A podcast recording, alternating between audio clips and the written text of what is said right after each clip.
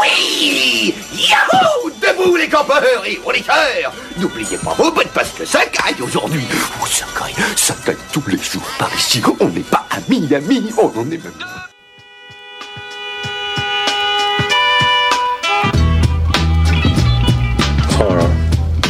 has a face. T'as dit que je suis marrant. Ça veut dire quoi, marrant Putain de merde à la con, bordel? Qu'est-ce que j'ai de tellement poilant? Dis-le moi Dis-moi ce qui est marrant You cocksucker, you fucking miserable fucking Et toi, on peut pas avoir de conversation.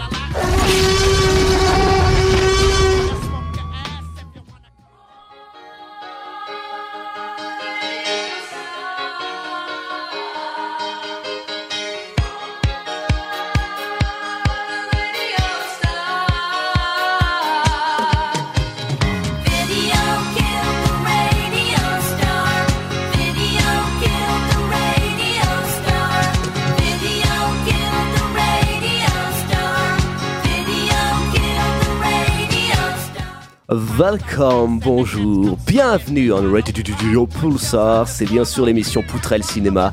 Non, je déconne bien sûr, vous êtes dans Contrebande, l'émission Cinéphage, toujours réservée aux grands curieux du 7e art. Et aujourd'hui, eh bien écoutez, on reçoit un invité, on va parler un peu de Radio 80s. Cet invité, c'est le réalisateur, attention, faut gaffe, très gaffe avec la prononciation des noms, mais là ça m'a pas l'air compliqué, c'est Vincent Maël Cardona. Bonjour Vincent. Bonjour. Super, on t'entend très bien, ça me fait plaisir. Les micros ne fonctionnent parce qu'on le dit, hein. Il y a aussi ce cher Dorian qui est à côté de moi. Bonjour à tous. Eh bien, c'est qu'on est de retour à Bah Pulsar, oui, bien sûr, ça faisait longtemps. Euh, je, tiens, euh, alors, je tiens juste à dire un truc avant, parce que ça on oublie de faire en début d'émission. Ouais. Euh, on vous rappelle qu'on a les réseaux sociaux de contrebande, donc, Bien euh, sûr. YouTube, Instagram et Facebook, donc c'est disponible dans la description de la chaîne YouTube. C'était juste le petit aparté, et vas-y, je te laisse continuer. Eh ben non, mais c'est très bien de rappeler les réseaux. Et puis justement, si on a cette rencontre aujourd'hui, eh bien c'est grâce à ce cher Aldric, directeur du Top Casting, qui est parmi nous. Et bien, je suis ravi de t'avoir, Aldric. Je suis ravi d'être là aussi. Ça fait extrêmement plaisir. Et euh, eh ben écoute, euh, vu qu'on va parler du film Les Magnétiques, est-ce que tu peux dire d'abord, euh, pour commencer, quelques mots sur euh, l'événement qui va avoir lieu ce soir? Donc c'est, bah, ça sera peu de temps après la fin de l'émission, c'est vers 17h45, c'est au Tap Castille, c'est en avant-première. Et c'est dans le cadre en fait d'une reprise de la quinzaine des réalisateurs. Ouais. Parce que j'ai pu découvrir un certain nombre de films là-bas et puis j'ai choisi quatre coups de cœur. Ça a commencé jeudi il y a deux jours et puis euh, ça se poursuit encore demain et mardi prochain. Et bien sûr cette séance aujourd'hui euh, en présence de Vincent Maël Cardona. Waouh Moi, ça me fait rêver. Ça, ça- ça me fait plaisir de voir que les choses reprennent un petit peu après le Covid quand même. Ça fait, ça fait plaisir. On a la chance euh, d'avoir, euh, d'avoir des films et puis d'avoir aussi des, réalisateurs qui, bah, qui viennent dans les salles. Et euh, il y en a, un certain nombre chez nous. Il y en a aussi beaucoup au Dietrich. Donc profitez-en. c'est vraiment très agréable de savoir que bah, les réalisateurs peuvent se déplacer, le font. Et je ne, je ne peux que les en remercier chaleureusement. Mais ouais, mais ouais, merci Vincent. bon, en tout cas, écoutez, on va se faire. euh, j'ai fait ma petite liste de petits jingles euh, 80s, euh, vu qu'on parle de radio et d'années 80, et on va s'en faire un tout de suite. euh, ouvre grande tes oreilles, Dorian, tu vas, tu vas bien rigoler. Alors, regarde celui-là, et celui-là, il est pas mal. Attends, bam. Tu l'as dit, Bouffi On est dans le truc là ou pas? Allez, ça va bien les lasers. voilà, voilà. Eh bien ça c'était alors de notre cher Radio Pulsar euh, qui est né d'une euh, donc de par un, un cher monsieur curé dont j'ai oublié le nom. Peut-être qu'Aldric va pouvoir me le rappeler euh. Le père Pré- euh, Prénat? Ouais je crois que c'est ça le père Prénat qui a créé cette radio. Et on a des, des vieux jingles de Pulsar Radio. Et je vais un peu éparpiller ça tout au long de l'émission pour, pour nous replonger un peu dans, dans ces années 80 bah, c'est, c'est- en fait c'est ce qui se passe déjà avec ton film Vincent euh, dont tu vas nous en parler euh, tout de suite. Donc alors euh, les magnétiques, c'est une histoire des radios pirates des 80s, mais plutôt en toile de fond hein, quand même, puisqu'en fait, en réalité, tu racontes l'histoire d'une bande de copains au début des années 80. L'un des personnages, Philippe, va être convoqué au service militaire et va devoir partir. Et c'est quand il va revenir qu'il va se rendre compte que tout a basculé. On est donc sur un film, euh, sur une prise de, conscience sur des jeunes qui vivent les derniers moments d'une époque. Euh, vraiment, on a l'impression d'assister au dernier moment d'un monde qui est en train de disparaître. Tu commences d'ailleurs ton film avec l'élection de Mitterrand. Euh, l'élection de Mitterrand qui, rappelons-le, fait quand même... qui est mis en parallèle avec la mort de Bob Marley, hein, donc époque assez, euh, assez particulière. Euh, donc c'est vraiment cette idée de la petite histoire, j'ai envie de dire l'intime, euh, l'ado, les histoires d'amour, aussi la maladie, hein, la confrontation à la maladie, qui va se confronter avec la grande histoire. Et là, je mets grand entre guillemets, puisqu'on voit que c'était une époque quelque peu bizarre entre 78 et 83. Euh, et donc voilà, bah, raconte-nous pourquoi est-ce que tu as décidé de raconter le prisme de cette époque via euh, ce, phénomène particulier qu'étaient les radios pirates et punk. Oui, bah, je crois que les radios, euh, la radio euh, pirate, le, mouvement des radios libres, c'est un des stigmates, euh, une des manifestations de ces, de ces temps effectivement étranges, étonnants que que que que- qu'est cette période 78-83 où on est un peu entre euh, euh, la fin la fin des années 70, le début des années 80, mais je crois même peut-être au-delà de ça. euh, en tout cas, moi, c'est un petit peu le, le- le sentiment que j'ai eu et puis euh, ce que, ce que j'ai essayé de faire à travers ce film. C'est-à-dire quelque chose de peut-être encore plus déterminant, encore plus profond. Euh, peut-être, par exemple, un des aspects de ça, c'est justement le changement de, le, le changement de, de, de- de technologie, ou le, on va Ouais, dire, ouais, le- ouais. on est juste avant la révolution euh, numérique, d'une certaine manière, et, euh, et le, le- un des paris du film, c'est de se dire, bah, mine de rien, cette révolution numérique, ce, changement de rapport à la technologie va, a des impacts sur, sur nous, sur le monde, sur notre rapport au monde, sur notre rapport entre nous. Euh, et, euh, et là, on va regarder, on va essayer de, plonger, je, veux dire sensoriellement, euh, je crois que c'est un des aspects de- du film, dans le, ce, ce- monde à la fois finissant et en même temps qui annonce justement le monde à venir qui est notre monde, hein, qui est le monde dans lequel on est baigné aujourd'hui. Et, et voilà, mais il y a- on va, on va en parler. Il y a plein de, on utilise, il y a plein, il y a plein de motifs qui sont mobilisés. Mais juste, je reviens sur C'est ce vrai, que- c'est vrai sur- qu'il y a plein de sur, motifs. euh, ouais. sur ce que tu disais sur, euh, sur la- la- l'arrivée de Mitterrand et, et la mort de Bob Marley, ça c'est un, c'est un, c'est un fait, euh, c'est une coïncidence, c'est un fait euh, drôle, étonnant, bizarre, mais c'est vrai que Mitterrand est élu le 10 mai 1981. Et euh, le lendemain, on apprend euh, à la radio la mort, euh, la mort de Bob Marley. Donc voilà, c'est un hasard, mais un, has- un hasard véridique. Et Mhm. donc pour mes personnages, c'est comme une sorte de contre-signal et, et de mauvais j'ai- J'aime beaucoup le terme que tu employais, révolution numérique, aussi appelé révolution digitale, parce que je pense que c'est très, très important, parce que bah, évidemment, vu que tu traites des radios euh, pirates, mais aussi bah, des radios de l'armée, le son allait être primordial dans ton film, évidemment. Euh, Il y a d'ailleurs une scène que je trouve extrêmement magnifique, euh, je crois que c'est lorsqu'il découvre un vrai studio, le jeune euh, héros Mm. découvre un vrai studio de radio, loin des radios punk dans les greniers de, de ses parents. Ouais, il est tout fou. Il est tout fou, puisqu'effectivement, au début, au début du film, en fait, eux, ce qu'ils font, c'est pas, c'est pas une radio libre, c'est une, une, on appelait ça des radios sono. Alors, je sais pas, Pulsar, Pulsar participe, par exemple, de cette, de cette histoire-là, puisque c'est une radio qui naît à ce moment-là, mais les radios, les radios sono, c'est quand même un truc que je trouve suffisamment, euh, assez, assez peu connu et com- complètement fascinant. C'est, euh, donc, on est euh, avant l'élection de Mitterrand, à un moment où la bande FM, est, euh, est complètement euh, et, et c'est un monopole d'État. Donc si tu veux, il y a rien, c'est de la neige quoi. Toute la bande FM, c'est il se passe que dalle. Et il y a cinq stations qui existent, qui sont les stations euh, d'État. Et euh, progressivement, il y a des petits bidouilleurs qui vont commencer à s'amuser en fait à prendre d'assaut cette bande FM en toute illégalité. Ils vont être plus ou moins pourchassés. Donc souvent on met en avant justement les projets de, de, de radio pirates qui sont liés à des luttes syndicales ou des luttes politiques qui ont donné lieu vraiment à des à des à des à des à des, à des courses poursuites comme ça avec les avec les autorités. Mais en fait, il y a eu énormément de micro-initiatives dont personne évidemment n'a jamais entendu parler, mais des bandes de copains, euh, des gens euh, éventuellement euh, tout seuls dans leur coin, dans leur cambrousse, qui à un moment donné, pour s'amuser, vont prendre un émetteur et vont se mettre à émettre sur la bande FM. Euh, alors ils émettent pas forcément extrêmement loin, mais, euh, mais ils, prennent, ils, prennent le, ils prennent le micro. Et en gros, Philippe Bichon, donc mon personnage principal, et ses amis, au début du film, ils partent de là. Donc c'est vraiment du surbricolage. Ils émettent Ouais. peut-être une fois par, euh, je sais pas, euh, il y a aucune régularité dans ce qu'ils font. C'est-à-dire ils s'amusent et le but c'est de mettre le son, le, la musique que eux adorent et qui n'existe absolument pas sur les, sur les, sur- dans la radio d'État, euh, raconter, euh, raconter des conneries, prendre l'antenne, tout simplement quoi. Et donc quand il va se retrouver après avec son service militaire, on va l'envoyer euh, à Berlin. Donc à l'époque, Berlin, c'est donc Berlin-Ouest, au Oui, pied ça du aussi, mur, bien sûr. avec le- le- le- la ville qui est divisée en secteurs. Il y a le secteur français, le secteur américain, le secteur britannique.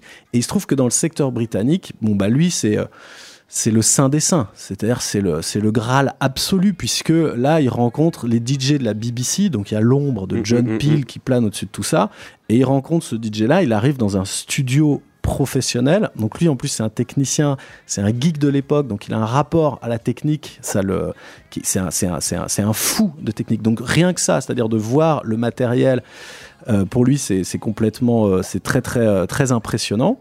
Et effectivement, il va se retrouver à ce moment-là euh, dans une situation où on va lui demander de, de prendre la parole au micro. Il va en être incapable et il va devoir trouver un truc, se, se transcender, trouver un système pour, d'une certaine manière, ren- renverser la table. Parce que là, en face, euh, le DJ lui dit Bah, vas-y, parle.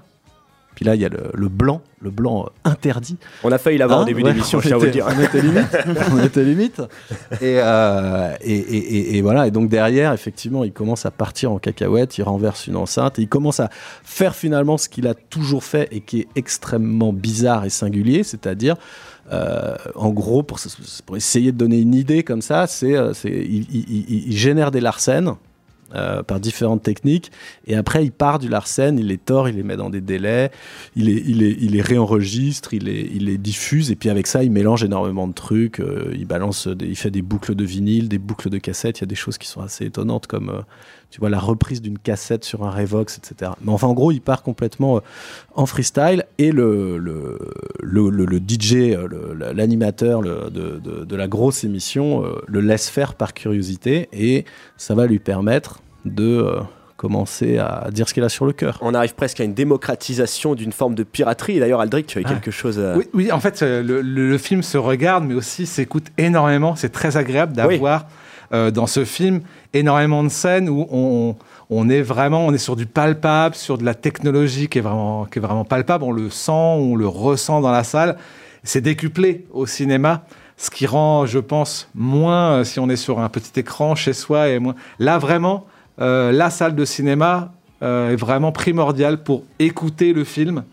Voilà, parce que j'aime quand c'est organique, et là vraiment le film rend ça aussi magnifiquement. Il y, a des- il y a des endroits qui sont spécifiquement euh, travaillés euh, au mix Ouais. sur l'aspect physique du son, c'est-à-dire par exemple quelque chose qui va pas du tout pouvoir exister si, euh, si, on, si on regarde le film au casque. Pour des raisons absolument, tout simplement physiologiques. C'est-à-dire qu'il y a des moments justement dans le film, il y a certaines scènes où on joue avec euh, les limites les limites de, de, de, où on- on- de- de- du son de ce que de ce qu'on de ce qu'on peut en gros euh, supporter avant d'être dans une sorte de, de, de- presque de, de souffrance au, au sens de, de- de- désagréable tu vois de fréquence À niveau fréquence désagréable, tu connais Dorian avec Irréversible. Ah bah oui, alors là. pourquoi? C'est quoi le Alors, je crois que le Thomas Bonkelter a enregistré euh, Ouais, la musique euh, euh, avec Un un, son de un tremblement de hertz. terre, il me semble. Le, le hertz qui secoue un Ah. peu ton estomac. Ouais, voilà. Donc on, euh, on est, on est au point niveau fréquence ici. Pardon de t'avoir Mais c'est la même chose, effectivement. Tu regardes, Mm. tu regardes Irréversible, tu l'écoutes au casque, ça va pas passer du tout de la même manière parce que Mm. tu vas entendre, tu vas pas entendre le son par ta, par ta peau, par ton corps. En fait, c'est Mm. ce qui se passe quand tu as, quand t'as du, quand t'as du son, euh, quand tu as des, des conditions techniques. Dans une salle de cinéma, c'est le cas qui te permet en fait de sentir, de prendre les vibrations vraiment autrement. euh, ça, c'est de la, enfin, c'est de la physique euh, simple. Mm. Donc euh, c'est, ouais, ouais. Carrément, c'est un film à voir, c'est un film à voir en salle. Ça, c'est plaisir Et puis, entendre. et, puis, et puis, de toute façon, il faut aller en salle de cinéma. Et même au-delà du cinéma, il faut aller en salle parce que c'est, c'est politique. C'est quel, dans quel monde on, on- on veut vivre. Est-ce que, voilà, il faut les deux. Et il faut aussi des, un monde où on, se, où on sort de chez soi, quoi. Donc la salle de cinéma, pour moi, c'est un, voilà, c'est un endroit justement où on se, on sort de, on sort de soi, on sort de chez soi, on Mm. va se frotter, etc. C'est fondamental. Et là, en ce moment, en plus, il y en a besoin. Est-ce qu'on peut approfondir sur ce travail particulier du son? Euh, Donc, euh, c'est très, très joli ce que tu as dit, Adric, sur l'aspect organique du film. Et je, voulais savoir, euh, du coup, comment as-tu surmonté un peu ce défi? Parce que, bah, le- voilà, révolution digitale, aujourd'hui, le- notre son est en numérique. Enfin, j'imagine que ton, ce- le film étant numérique. Euh, comment retrouver ce grain particulier des, du magnétoscope, euh, enfin des, vraiment des premières bandes, quoi? Ouais, bah. En gros, ce qui était très marrant et chouette sur le film, c'est que l'équipe euh, qui travaille sur le son, euh, donc en l'occurrence c'est Pierre Barriot, le monteur son, et Samuel Aishoun, le mixeur, euh, qui normalement arrivent très très tard dans le process de fabrication du film. Ils arrivent ils arrivent après le montage image, donc grosso modo à peu près au moment où pour la production, bon ça va, le film est trouvé, il est là. Maintenant les gars faites le son, mais euh, mais allez-y tranquillou parce que parce que faut, il faut pas casser des choses, casser des équilibres.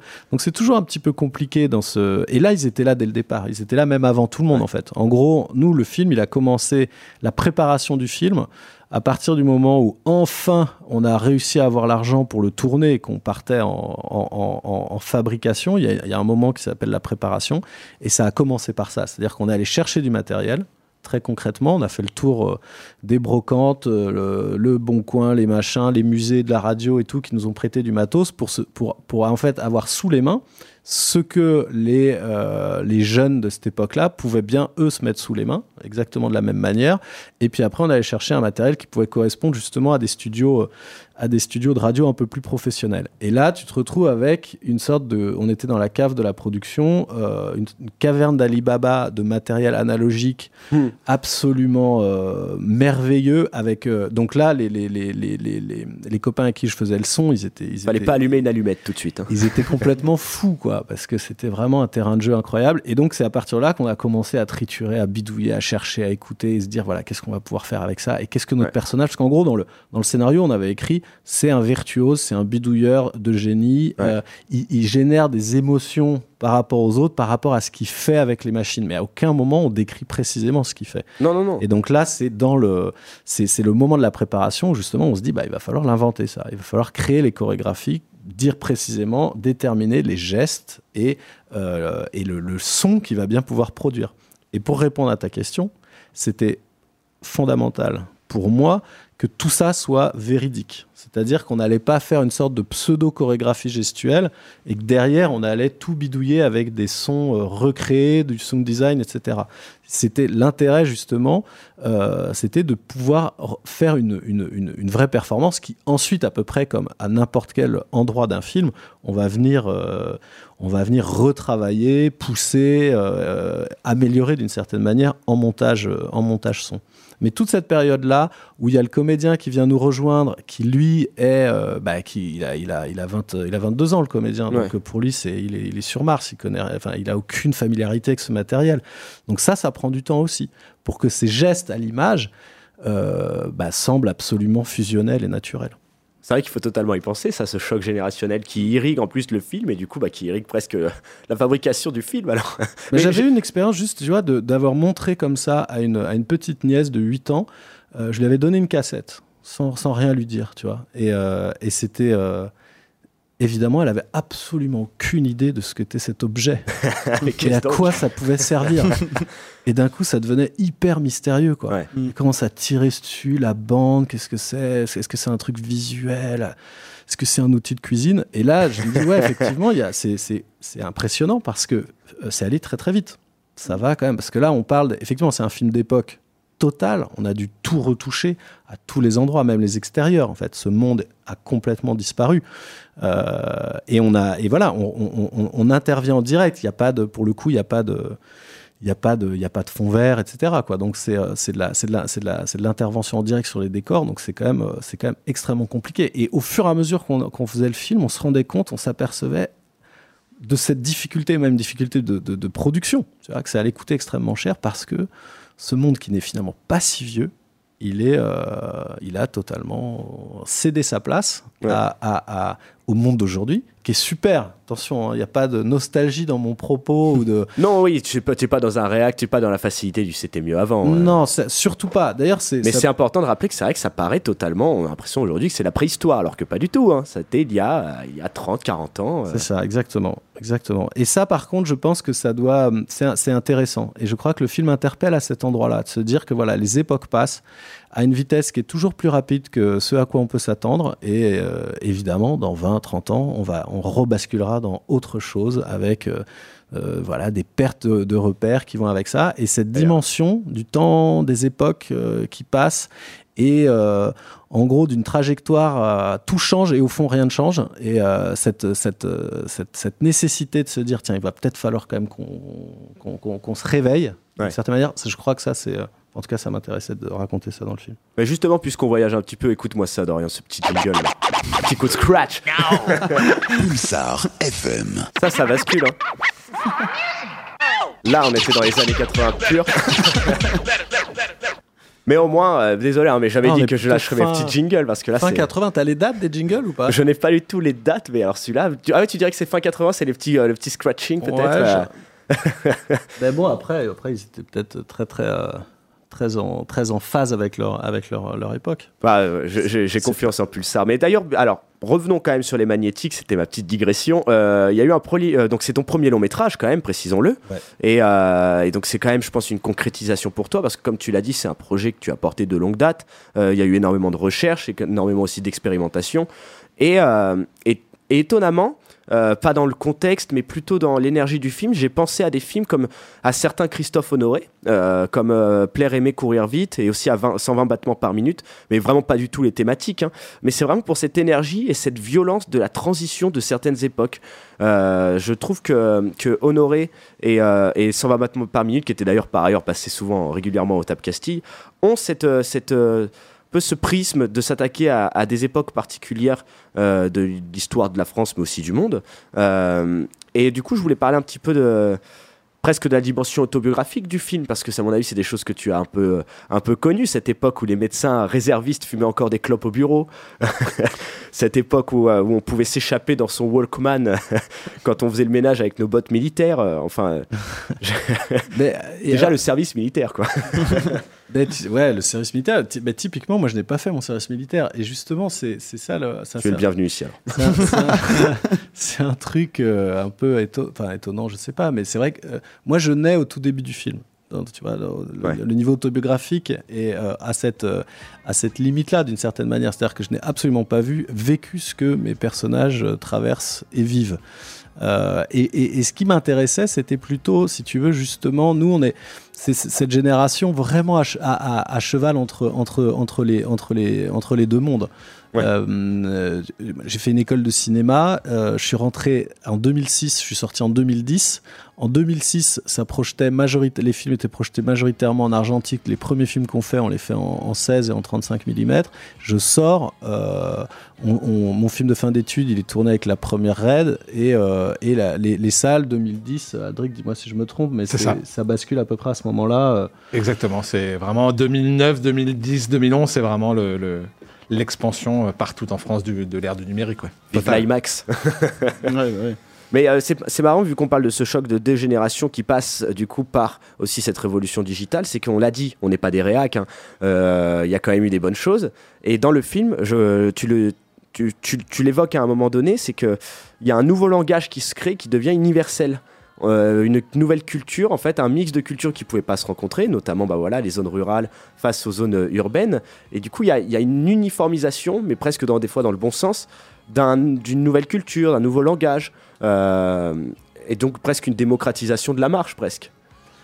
De, une démocratisation de quoi? De la marge. De la marge, ouais. ouais. En tout cas, ce qui est très clair, c'est que ce qui apparaît à ce moment-là, c'est le, c'est la, la culture. euh, bon, à l'époque, on dit do it yourself, Ouais. mais c'est la culture underground, quoi, qui va très. Et alors, ce qui est très très beau, c'est que euh, 78-83, ça brûle très très fort. T'as une énergie ultra puissante de cette génération On est au plein cœur du berceau punk, si je dis pas de bêtises. Exactement, exactement. La- et cette génération, elle arrive sur le marché du travail en même temps que le chômage de masse. Donc c'est la première génération qui découvre le fait que ah bah c'est pas parce que tu es en âge de bosser que tu vas pouvoir bosser. Ouais. Ça va être un poil plus compliqué que ça. Et euh, cette génération va être d'une inventivité absolument tarée parce que justement elle est en rupture et que euh, Pink Floyd d'une certaine manière pour elle, pour eux à ce moment-là, c'est plus possible. Les morceaux, euh, les morceaux, les morceaux de, de, de- de 27 minutes où euh, euh, tout le monde est sous trip, tout le monde s'endort, ils en peuvent plus si tu veux. Et il y a une énergie qui fait qu'ils vont créer énormément de choses à énormément de d'endroits. Ça va, créer des. Il y a, des salles. c'est la, c'est les premières. bah, les radios. hein, Il y a toutes les radios Pulsar, mais il y en a plein.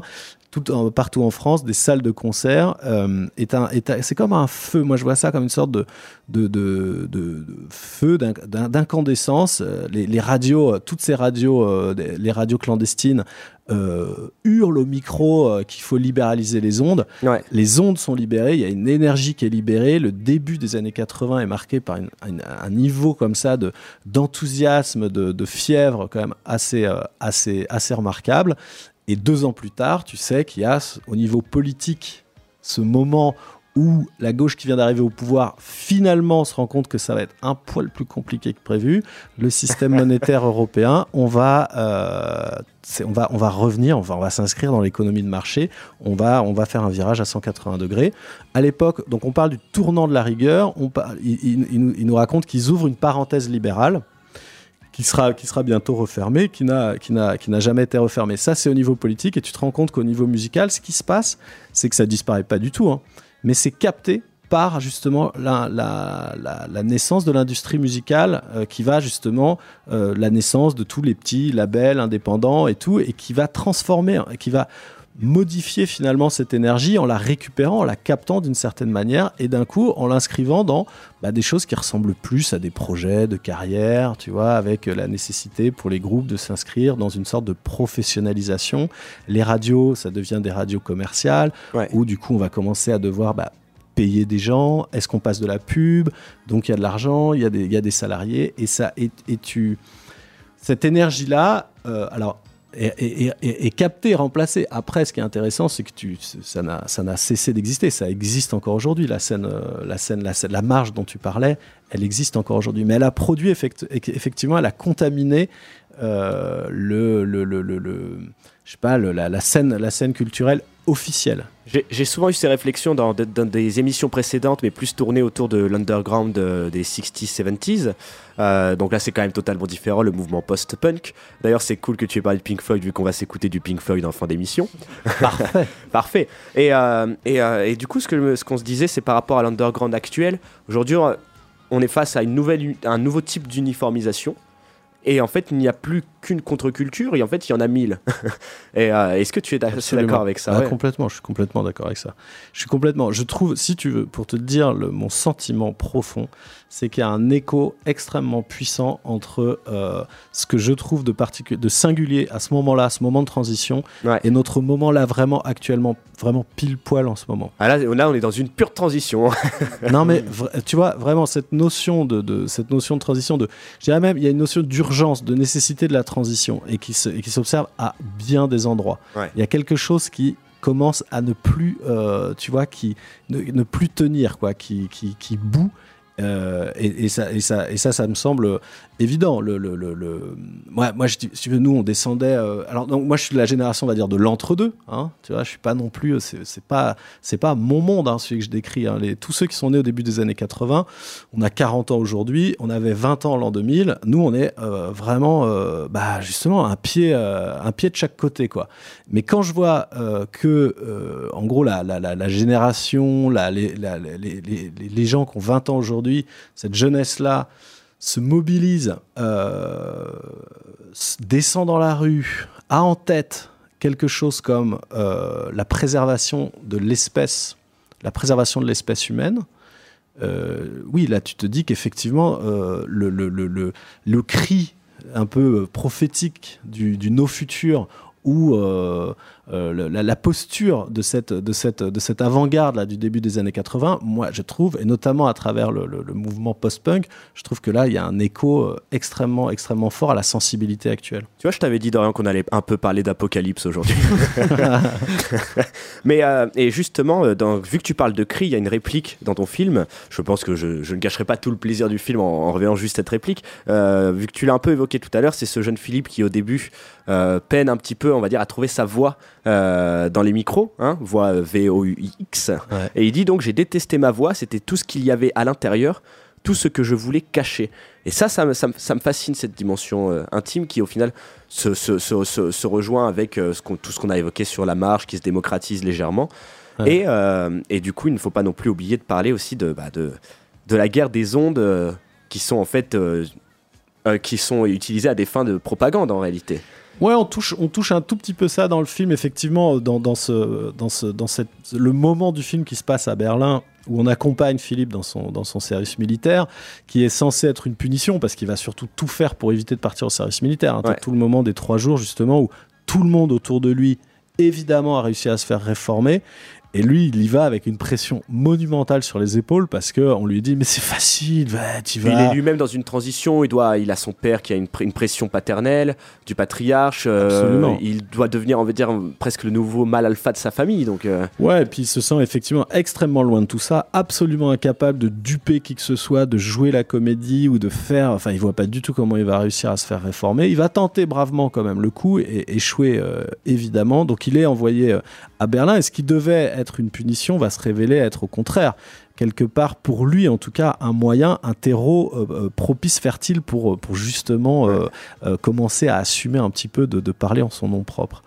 Et, euh, et il se trouve que bah, Berlin, évidemment, c'est le Berlin mythique. De, c'est vraiment l'en- l'endroit à l'époque, c'est, le centre des centres, quoi. C'est le Berlin de Iggy Pop, David Bowie, euh, toute la, toute la, la, la, la- la- comment dire, la- c'est peut-être l'endroit qui est le plus incandescent, le plus riche en termes de propositions artistiques et pas seulement euh, musicales, euh, loin de là, quoi.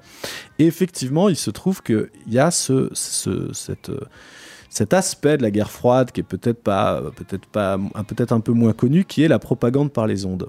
Où tu te retrouves effectivement euh, au pied du mur, au pied du mur de Berlin, avec euh, euh, tout le, bloc de l'Est qui va, dépenser des milliards, des fortunes pour essayer de brouiller absolument les radios qui sont à, qui sont à 500 mètres, les radios de l'Ouest, qui se contentent finalement de passer juste les groupes à la mode. Sauf que les groupes à la mode ont le, pouvoir de faire se trémousser, de faire danser la jeunesse à l'Est. Et à partir du moment où les jeunes dansent sur Iggy Pop, euh, bah forcément le mur n'en a plus pour, plus pour très longtemps. Et moi, ce qui m'a aussi euh, vraiment intéressé dans cette histoire-là, c'est de voir à quel point euh, le bloc de l'Ouest, l'Occident, ne se souciait absolument pas d'un quelconque brouillage. C'est-à-dire qu'ils n'ont pas mis un centime euh, dans, des brouilleurs pour une raison très simple, c'est que euh, personne n'écoutait la propagande qui venait de l'Est.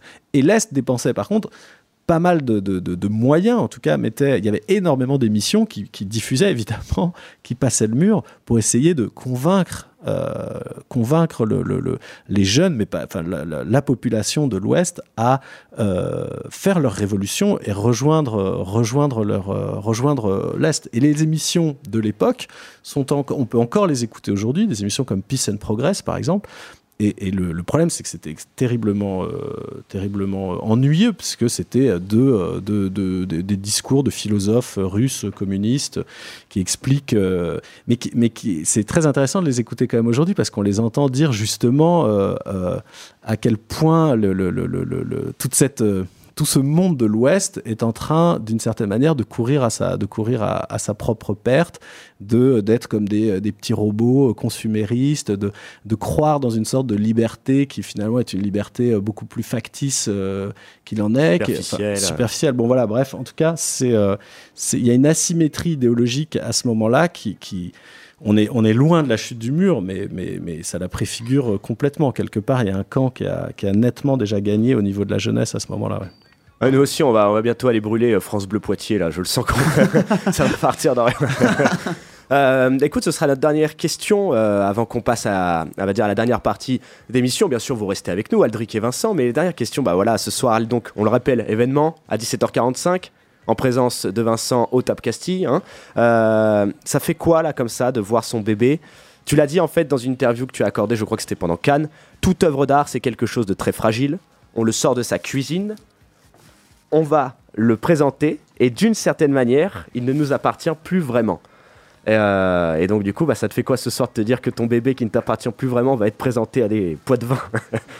Ouais, ça fait, ça fait, ça fait toujours, ça fait toujours bizarre, mais ça fait toujours, ça fait toujours extrêmement plaisir. Mais c'est, c'est, c'est un rêve que, que, que tu portes pendant très très longtemps et que tu essayes, voilà, tu essayes d'être un peu à, à la, hauteur, à la hauteur de, ce, de, de, de ces idées, de ce rêve que, tu as dans ta tête. Et puis à un moment donné, il existe, il existe dans une salle. Et ce qui est très important euh, pour moi en ce moment, en tout cas, c'est c'est de c'est de c'est d'en parler, c'est de voir comment euh, comment cette histoire, comment cette proposition de cinéma, comment ces images, ce son euh, est reçu, qu'est-ce que ça raconte aux uns et aux autres, et d'en parler et d'en parler après.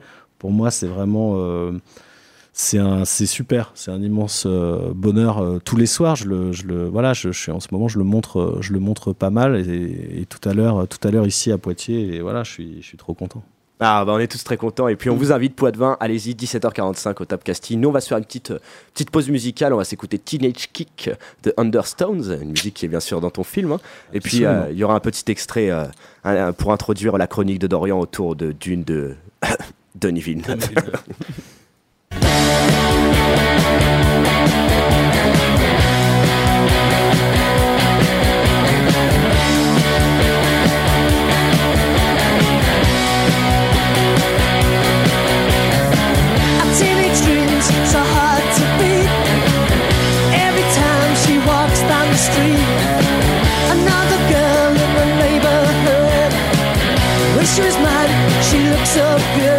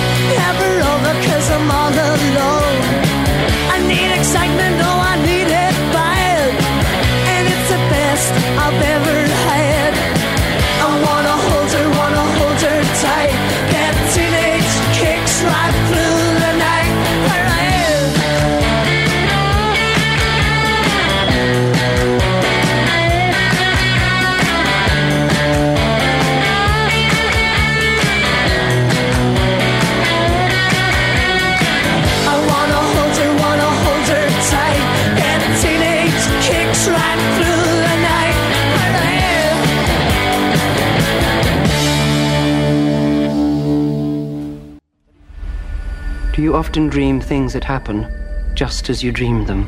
Yes.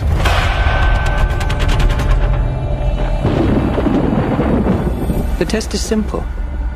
Remove your hand from the box, and you die. What's in the box? Pain. Voilà, transition, là, on passe tout de suite à Dune de, de Denis Villeneuve. En plus, euh, bah, c'est Dorian qui va faire une chronique. Mais avant, je veux quand même me tourner vers nos invités, puisqu'on a eu ce petit euh, débat en off.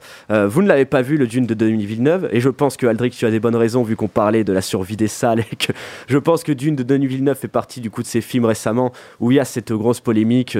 streaming simultané euh, sorti en salle, t'allais en parler? On te coupe l'herbe sous le pied. On va lui laisser en parler. On va lui laisser en parler, mais je pense que tu pourras réagir du coup à la fin de cette chronique. Mais vous, bah, bon, vous, avez vu par contre le Dune de David Lynch. Et euh, je crois que, alors toi, Vincent, c'est pas ta cam. Aldric, c'est ta cam. Vincent. euh, Mais du coup, je vais laisser Aldric euh, en parler. Il en parlera certainement euh, bien mieux que moi. Et bonjour. Oui, mais c'est un film de, de- de- de ma jeunesse et c'est vrai que c'était des films assez spectaculaires, que c'était c'était assez noir, c'était euh, c'était très décalé. Ça avait et puis en plus c'était à l'époque où on faisait des films, euh, on va dire de grands spectacles, de grand public, mais très autoristes. Oui, très intelligent. Euh, voilà, comme, euh, comme- je pense à. Blade Runner, je pense à d'autres films de cet acabit-là. Et c'est vrai, quand on a découvert ça, on se disait, mais, mais c'est incroyable d'avoir ce, ce- voilà, cette façon de raconter les choses. Mm. Et en même temps, alors aujourd'hui, effectivement, certains trouve qu'il a mal vieilli. Ce film, effectivement, il, il vieillit pas forcément très bien. Après, mais- c'est que Lynch aussi n'en est pas très fier de son adaptation, mais il a ses raisons, il l'a fait à Il a même pas signé. Ouais. euh, il faut savoir que c'est même pas. Enfin, il y a des versions de, de Dune où euh, il y a même pas le nom de Lynch qui apparaît dans le film. Puis c'est que je sais aussi que, alors voilà, c'est que c'était sa rencontre avec Dino De Laurentiis, il commençait à se faire une belle Mm. place à Hollywood, euh, à être approché bah, après Mel Brooks, il passe quand même à Laurentiis qui était un ponte, Ouais. et il lui a proposé en fait cet ultimatum euh, de Blue Velvet, c'est bizarre mais ça me plaît, mais avant tu feras Dune quoi, donc euh, on peut comprendre, du coup il y a un certain. Ouais, ouais, ouais. Puis il avait même pas lu le bouquin, Lynch. Donc, Mais t'as euh, voilà. t'as- l'air chaud là, je pense que tu vas te lancer Ouais, dans ta petite suis chaud. chronique là. Euh, bah, je lance dans ma chronique. C'est parti. Donc, euh, Dune, un film qui déchaîne les passions et la critique. Carton plein euh, pour ce cher Denis Villeneuve, à qui on doit les excellents Prisoners, Premier Contact, Sicario et Ennemi, ainsi que sa suite réussie Blade Runner 2049, que je vous conseille si vous ne l'avez pas vu. Un million d'entrées en une semaine, alors que le film n'est toujours pas disponible aux États-Unis. Acclamé comme un renouveau du cinéma de science-fiction et une adaptation enfin fidèle au roman culte de Frank Herbert. Je le, le prononce bien, je crois que je prononce bien. Euh, donc Dune, c'est pourtant une licence qui est réputée maudite adaptée sur grand écran, t'en parlais Axel. Euh, entre cinéphiles, donc on se rappelle tous de ce fameux film Dune de Jodorowsky qui est mort dans l'œuf avec un casting, une imagerie complètement dingue. La bande son devait être composée par Pink Floyd, des artistes contemporains euh, comme Giger par exemple devaient, devaient travailler sur ce film. Donc Giger après est parti sur Alien. Euh, donc du coup ça devait être, euh, ça devait être euh, un projet assez ambitieux. Jodorowsky a dit donc dans le documentaire qu'il voulait retranscrire la sensation de prise de substances psychotropes comme le LSD. Donc bref, c'était un rêve de cinéphile qui est tombé dans les limbes. Euh, c'est donc David Lynch qui terminera le projet de l'adaptation. C'est un film qui est resté culte malgré le fait qu'il divise énormément les fans du bouquin. Donc là on a deux exemples en face de moi. Euh, donc personnellement moi j'ai vu aucune adaptation de Dune. Je n'ai même pas lu le bouquin. Ah donc tu es arrivé vierge. moi je suis arrivé vierge. Je suis arrivé vierge et je pense que c'est mieux d'avoir l'avis d'un amateur. Briseur de cheville. Exactement. Euh, donc euh, voilà, donc vous allez avoir euh, l'avis d'un amateur qui est extrêmement intrigué, parce qu'on m'a dit que Dune était, était vraiment le, le puits de source de la science-fiction moderne. Puis toi t'avais avais apprécié en plus le Blade Runner 49. 2049, alors je, je- Alors, je vais, je vais qui me avait faire, déjà fait quelques débats mitigés aussi. Ouais, je vais, je vais me faire taper, je pense, sur cette émission, mais je préfère le 2049 au Blade Runner original, même si je trouve que l'original est plus réussi. Voilà, je suis désolé. Donc, du coup, justement, qu'est-ce que ça nous raconte d'une partie 1 Parce que ça, la com a oublié de, le préciser, parce que c'est quand même la partie 1. Le film sera en deux parties. Euh, c'est un peu la première déception du film, mais bon, ça, je pense que c'est les marketeurs qui ont évité de, griller ça euh, au grand public afin de nous amener dans les salles de cinéma. Donc euh, l'histoire, ça nous raconte les aventures de Paul, qui est le jeune fils de la famille Atreides. La famille Atreides est chargée par l'Imperium d'aller gouverner sur Arrakis afin de récolter l'épice. C'est un carburant qui permet le voyage stellaire. Pas l'épice, pas de commerce, pas de commerce, pas d'Imperium. Euh, donc, euh, vous avez compris l'essentiel, sans oublier euh, Paul qui semble avoir des visions du futur et Zendaya qui passait sur le tournage pendant sa pub Dior pour faire un petit coucou. Ah ouais. Ah oui parce que oui, alors on a fait tout un débat sur Zendaya va être là, mais en fait. Oui, oui, elle est là, elle est là Elle est vraiment tra- 5 minutes dans le film. Elle est même plus dans le trailer que dans le Zendaya. film, ah oui, quoi. bien sûr. Elle, elle est- mais elle a l'une des meilleures scènes du film. euh, je pense à la gare, à la gare Sainte. Enfin bref, je vais pas spoiler.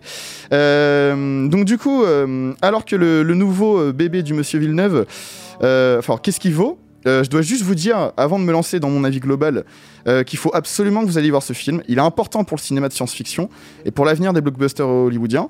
Euh, étant donné que moi je trouve qu'on commence à se taper les mêmes films d'action en boucle depuis un certain moment dans le dans le dans le Ah, Aldric dira public. pas le contraire, je pense. Et donc du coup, et je vous rappelle aussi, donc on en a parlé tout à l'heure, que le film sort aux États-Unis en même temps sur salle et sur HBO Max, ce qui met un énorme coup de pied dans les salles de cinéma parce que euh, parce que aux États-Unis ils ont une politique un peu différente. Nous en France on a euh, la chronologie des médias, donc euh, le- Ouais, ouais. on n'a même pas accès à HBO Max. Enfin voilà. À part tes fêtes, euh, moi je vais commencer par dire que personnellement, je sais que ça a divisé. Je trouve que le film visuellement est une énorme réussite. C'est l'un des films plastiquement le plus beau que j'ai vu de ma vie. Euh, De ta vie Ah, de, De ma ta vie. vie, tu- Ah oui, de ma vie, vraiment. A- es sûr dans... Ah, je suis sûr à 200%. que tu m'as dit quand même pub Sephora dans ta chronique. donc je me. J'ai dit pub Dior, d'accord Elle est très réussie cette pub. Non, mais je, je trouve que le film, plastiquement, euh, il est euh, monstrueusement réussi. C'est que Villeneuve joue avec euh, donc, une palette de couleurs qui est sombre.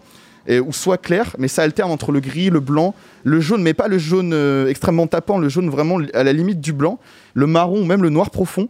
Et je trouve que c'est une énorme prise de risque pour un film de SF se déroulant dans le désert Ouais. d'éviter une palette de couleurs chaudes. L'histoire en elle-même, elle est efficace et je trouve qu'elle devient assez passionnante quand Paul commence à prendre de plus en plus d'assurance tout au long du, récit. Quasiment tous les personnages sont attachants et très marquant. J'aimerais aussi souligner alors l'interprétation des acteurs que je trouve qui est ultra bluffante. Tout le monde y croit, et ils ont l'air tous de s'amuser sur le plateau, et notamment Timothée Chalamet, euh, qui pour moi montre encore une fois de plus que c'est un immense acteur et avec qui une carrière brillante toute tracée. Donc on espère qu'il fera des, excellents films. Il y a le nouveau Wes Anderson qui sort en octobre. Allez le voir, euh, je pense qu'il sera très très bien. Euh, la relation d'ailleurs avec ses parents euh, est extrêmement prenante, euh, notamment toute l'épopée euh, avec la mère de Paul, je pense à la deuxième moitié du film, et qui finit par une course-poursuite impressionnante avec un ver des sables qui essaye de, de les engloutir bah, de- dans son estomac. C'est très très réussi. Et la bande son composée par Hans Zimmer est magistrale. Axel va vous passer un extrait de celle-ci tout de suite. Ah oui, oui, c'est vrai, c'est vrai qu'il Ah. m'a préparé un petit truc là. C'est ça là? Le professionnalisme, bien sûr. Waouh. Tu me laisses les petites voix qui sont un peu, un peu tribales, j'aime ça. Ah oui, d'accord. ouais, c'est- pendant les visions et tout, ça. Là, je chevauche un cheval dans le désert. ça, tout en tournant une pub pour un parfum. Et donc du coup, voilà, je dois vous le dire, j'ai pris mon pied dans cette salle de cinéma devant Dune, mais malheureusement, malheureusement, c'est un film extrêmement imparfait. Premièrement, le film prend énormément de temps pour poser son univers. Quand on est un néophyte comme moi, ça peut faire beaucoup d'informations à avaler. Euh, on aimerait que le film passe la quatrième pour développer euh, certaines parties de l'histoire. Les émotions retranscrites par le long métrage. Alors je dis que les personnages sont attachants, mais par contre, euh, vraiment les émotions sont limite quasiment inexistantes. Il y a des Ah. morts de personnages qui sont euh, vraiment, désolé du terme, mais balèques sur 20. Genre, euh, Ouais, on les voit venir, c'est cousu de fil blanc, on les voit, on les voit vraiment venir à 100 à l'heure. C'est à cause de l'écriture trop froide de Villeneuve, je pense, sur certains de ses films. Je trouve les chorégraphies terriblement lentes et chiantes. Euh, comparé à cet été, on a eu l'excellence de Suicide Squad qui nous a servi vraiment des scènes d'action dantesques. Et là, l'impression de regarder un trailer de 2h30 se fait énormément ressentir. Euh, le manque d'une vraie conclusion, c'est ce qu'on attendait. Euh, quelque chose d'épique à la fin. Et le cliffhanger final est inintéressant au possible. Ah, il y a un cliffhanger. Il y a un cliffhanger, mais vraiment, c'est en mode c'est le début de ta route, c'est là que ça commence. Et là, euh, plan vraiment lambda qui s'éloigne et euh, en mode Villeneuve a coupé le scénario en deux, quoi. Et euh, donc, du coup, on regrette un manque de prise de risque euh, par rapport à l'histoire. Le métrage, il ne transcende pas, il est efficace. D'une, c'est comme un magnifique tableau que l'on comprend dès le premier regard, qui ne fait ni réfléchir, ni se remettre en question. c'est une expérience aussi m'apprenante sur le moment, mais qui s'efface petit à petit dans ma mémoire. Donc, moi, ce que j'ai à dire, c'est attendons la deuxième partie pour être convaincu à 200%. Ah bah merci tonton. Donc du coup tu regrettes un peu la version euh, Jodorowsky. alors, La, version Jodorowsky. euh, Qui apparemment selon Amanda Lear qui devait jouer dans le film aurait probablement été irregardable vu tout le talent qu'il y avait en fait. euh, parce qu'il faut se méfier du fantasme hein, des films. Ouais, c'est ça qui est bon, mec. euh, franchement, moi je préfère trop que pas assez. Ok, d'accord, c'est bon à savoir. Retenez ça pour son Noël, je dis ça à sa copine. Eh bien, Aldric, justement, j'aimerais quand même, tu seras un peu le, le mot de la fin de cette émission. C'est. Eh ben, c'est des choses. Ce point blockbuster qu'a fait Dorian était très intéressant, mais c'est quelque chose. Tu es aux premières lignes, on va dire, de ce conflit euh, streaming, euh, salle. Conflit qui n'en est plus réellement un, mais en tout cas de ce basculement. On parlait de transition. Là, il y en a une qui est en train de se passer, et c'est à ce niveau-là, je pense. Ouais, la, la pandémie a vraiment euh, fait accélérer un phénomène qui était déjà un peu là euh, avant. Ouais. C'est l'arrivée des plateformes, en particulier de Netflix euh, et, et tant d'autres. Et puis là, d'un coup, la pandémie a accéléré tout ça, a fait que les ménages se sont suréquipés de manière très importante. Alors, pour moi, jusqu'à maintenant, c'est vrai que je mettais ça quel- quelque chose. Les deux, les deux pouvaient largement coexister. Il y a largement la place pour tout le monde. Et ça donne accès aussi à énormément de choses pour les gens. Bon. C'est vrai que le- le- la seule crainte que j'ai, c'est que d'un seul coup, ce- ces plateformes deviennent la norme. Et c'est vrai que quand je regarde, je passe des fois les contenus comme ça assez rapidement euh, sur Netflix, j'ai l'impression d'une espèce du- d'uniformisation Ouais, ouais, des contenus. Ouais, j'ai l'impression que du coup, on va créer des contenus pour les plateformes parce que ça va correspondre à ce que veulent les gens, etc. Mm. C'est ça, moi, qui, qui m'inquiète un peu. Euh, et et qu'on a encore, enfin, je sais que dans le cinéma, il y a aussi euh, des choses qui sont un peu, un peu comme ça, mais, euh, mais euh, j'attends encore que du coup, la salle apporte vraiment des choses, voilà, des expériences totales qu'on a, a peut-être moins chez soi, moins en regardant sa télé, moins et encore moins en regardant son ordinateur. Euh, voilà, mais après, je, si, si on reste raisonnable tous, les deux peuvent largement coexister et, Je pense et c'est aussi. très bien. je pense aussi. Les deux peuvent coexister, mais c'est important ouais, de, de dire. Il faut rappeler la spécificité de la salle de cinéma. Et heureusement qu'on a Vincent qui est là aujourd'hui, puisque Oui. tu nous as bien précisé qu'il y avait le, le son. Donc, Non, et puis juste, juste excuse-moi sur ce, sur ce, sur ce sujet. t'excuse euh, pas, ici, on ne s'excuse pas. euh, il y a- je sais pas si vous aviez vu euh, un documentaire sur le vin qui s'appelait Mondovino de c'est Jonathan Nociter, je Nociter, crois. Et, euh, et en gros, il, t'expliquait comment justement le vin, euh, qui était un alcool euh, euh, que tu pouvais absolument pas, enfin comment rendait fou la mondialisation parce que tu pouvais pas du tout le, tu pouvais pas le reproduire. En fait, il dépendait d'un terroir, de parcelles, de choses extrêmement qui sont pas reproductibles, à la différence de, je sais pas, la vodka par exemple, qu'on peut fabriquer en usine. Dorian, il peut en fabriquer naturellement avec Ah bah son oui, corps. je sécrète de la vodka naturellement. Le vin, c'est plus compliqué. Et, euh, et je pense que y a, y a- c'est- c'est c'est- c'est exactement ça. C'est-à-dire que les plateformes euh, sont une accélérisation de l'industrialisation des films et ils se font sur, sur des, y a des, y a des, sur, des, sur des procédés, en fait. Ça peut rendre des choses très très bien, mais c'est juste pas la même chose. Ouais. Et c'est je ça, je pense ouais. qu'il faut vraiment comprendre que c'est, euh, d'une certaine manière, c'est pas, c'est très différent. C'est autre chose. Il y a euh, voilà le, le, le, le vin du vigneron, des petites parcelles qui est travaillé, qui est lié à une terre, et puis a un vin qui est travaillé autrement, qui n'a finalement pas vraiment de rapport avec la terre où il est travaillé, qui peut être travaillé ailleurs. C'est euh, ça dépend ce qu'on cherche. Voilà, ça dépend quel type de euh, d'ivresse on va chercher au cinéma. Mais je pense que c'est important que là il y a un travail presque de ben voilà de de- de- d'éducation exactement. Moi j'aime bien cette métaphore avec le pinard parce que parce que ça ça, Ça s'apprend. C'est pas c'est pas forcément tout de suite, c'est pas forcément évident. Voilà. Eh bien, je tiens à te remercier, Vincent, d'être venu aujourd'hui euh, à notre table. Merci d'avoir parlé euh, de, de ces transitions. Merci d'avoir parlé de ton film. Merci à vous. Ah bah, j'espère que tu vas passer un bon moment. Et puis, bah voilà, on invite les gens, bien sûr, à venir ce soir au Tap Castille. Merci, Aldric, d'être venu. C'est un plaisir. Ce fut un plaisir, ça fait plaisir à entendre. Merci aussi à Nina, bien sûr, que vous n'avez pas entendu, mais qui est là et qui, qui a vu Dune. et merci à Dorian, bien sûr. bah, ce merci à vous Dorian. de m'avoir écouté. Et on vous rappelle qu'il y a les réseaux euh, sociaux. On rappelle-le, Je bien le sûr. redis, voilà. Instagram, Facebook et YouTube. Et bientôt euh, les plateformes euh, Ouais, de streaming, Spotify, SoundCloud. Puis voilà, fuck la mondialisation. Et puis je suis content que Vincent, euh, je suis content que, je suis content que Vincent ait terminé sur les mots ivresse et éducation, puisque contrebande c'est de l'ivresse et de l'éducation. en même Donc temps. voilà, suivez-nous et je vous dis à très bientôt dans Contrebande. On se quitte avec un petit extrait de mais avec Kylie MacLachlan, que je préfère largement à, à, à- à Chalamet. Et, Ouais, c'est euh, ça, ouais. Et puis voilà, et puis on se quitte sur du Pink Floyd Eclipse. Euh, et bien c'était cool, c'était Contrebande sur Radio Pulsar. Ciao Emperor Shaddam IV. There are guild highliners above us containing many great houses of the Landsrad. Send them back. How dare you speak to me in that. You're speaking. You have some idea of what I could do. Try your powers on me. Try looking into that place where you dare not look. You will find me there staring back at you. You mustn't speak! I remember your Gom Jabbar.